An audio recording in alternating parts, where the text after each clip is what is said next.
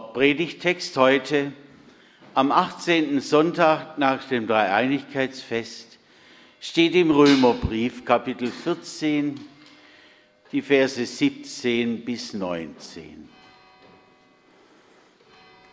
Paulus schreibt hier, denn das Reich Gottes ist nicht Essen und Trinken, sondern Gerechtigkeit und Friede und Freude in dem Heiligen Geist. Wer darin Christus dient, der ist Gott wohlgefällig und bei den Menschen geachtet. Darum lasst uns dem nachstreben, was zum Frieden dient und zur Erbauung untereinander. Danke, Herr, für dein Wort. Amen.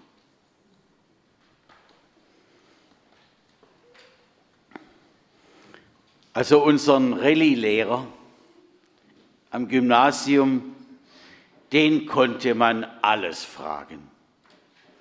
Manchmal sagte er sogar, heute ist Fragestunde.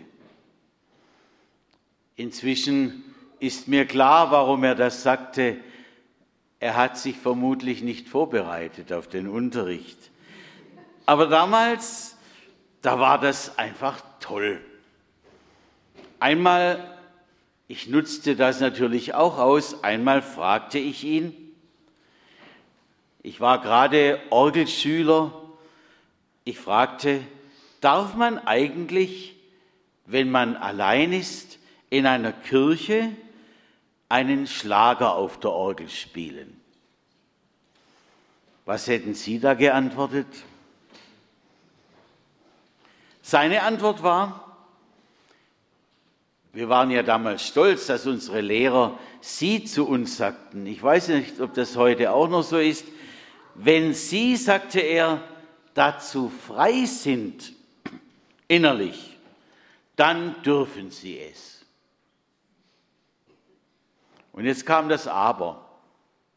Aber wenn draußen einer vorbeigeht und hört das, und die Orgel ist ja laut, und wenn das für ihn eine Verletzung des Hauses Gottes ist, dann lassen Sie es. Und jetzt kommt der Schluss der Aussage. Und da Sie nie wissen, ob da draußen einer läuft, dann lassen Sie es bleiben.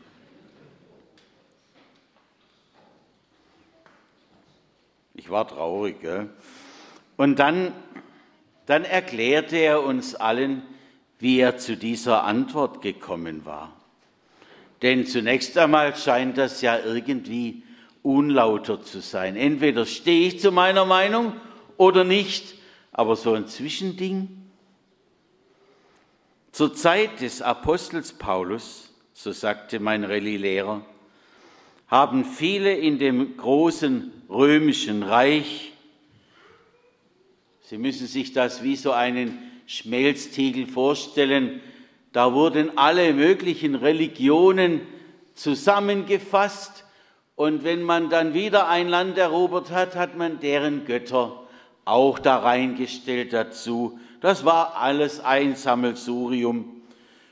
Und da hat man an verschiedenen Altären ein, eigentlich, ja, allen diesen Göttern, ich nenne sie auch mal heidischen Göttern Tieropfer gebracht. Und dabei wurde meistens nicht das ganze Fleisch verbrannt. Einen Teil bekam der Priester und der dritte Teil, der kam auf den Markt.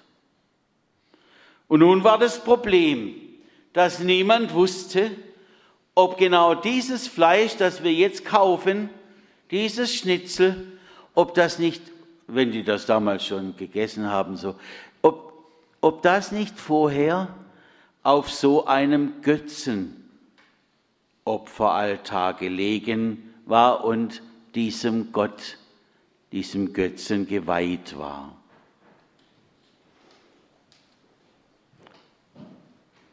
Ganz glaubensstrenge Christen sagten nun, Gekauftes Fleisch esse ich nicht. Denn das könnte sein, dass es geweihtes Fleisch ist. Da will ich nichts damit zu tun haben. Und andere sagten, jetzt mach mal halblang. Der Geist Gottes hat mich neu gemacht. Und ich weiß nichts, was mit dem Fleisch da vorher war. Aber für mich ist das armselig danach zu fragen. Denn wichtig ist, dass ich an Gott glaube. Das ist wichtig. Und deshalb macht mir dieses Fleisch gar nichts aus. Das waren die, ja, Paulus nennt sie die Starken. Und die anderen, die nennt er eher die Schwachen. Und nun sagt er zu den Starken, denkt bitte auch an die Schwächeren, denen sowas zu schaffen macht. Und wenn du da dein Fleisch fröhlich verzehrst und daneben sitzt ein anderer, dem das zu schaffen macht, dann störst du seine Glaubenseinstellung. Deshalb lass es lieber. So sagt Paulus. Und mein Rallye-Lehrer hat bei seiner Antwort ganz fix an diese Stelle gedacht.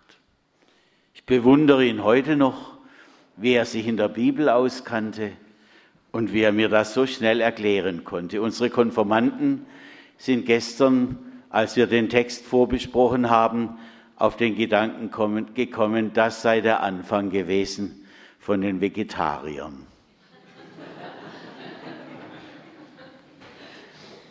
Aber wir haben ja heute, heute kein Götzenopferfleisch, deshalb aus diesem Grund dürfen Sie getrost in die Metzgerei gehen. Also ja, jedenfalls daher kommt dieser Satz des Paulus, das Reich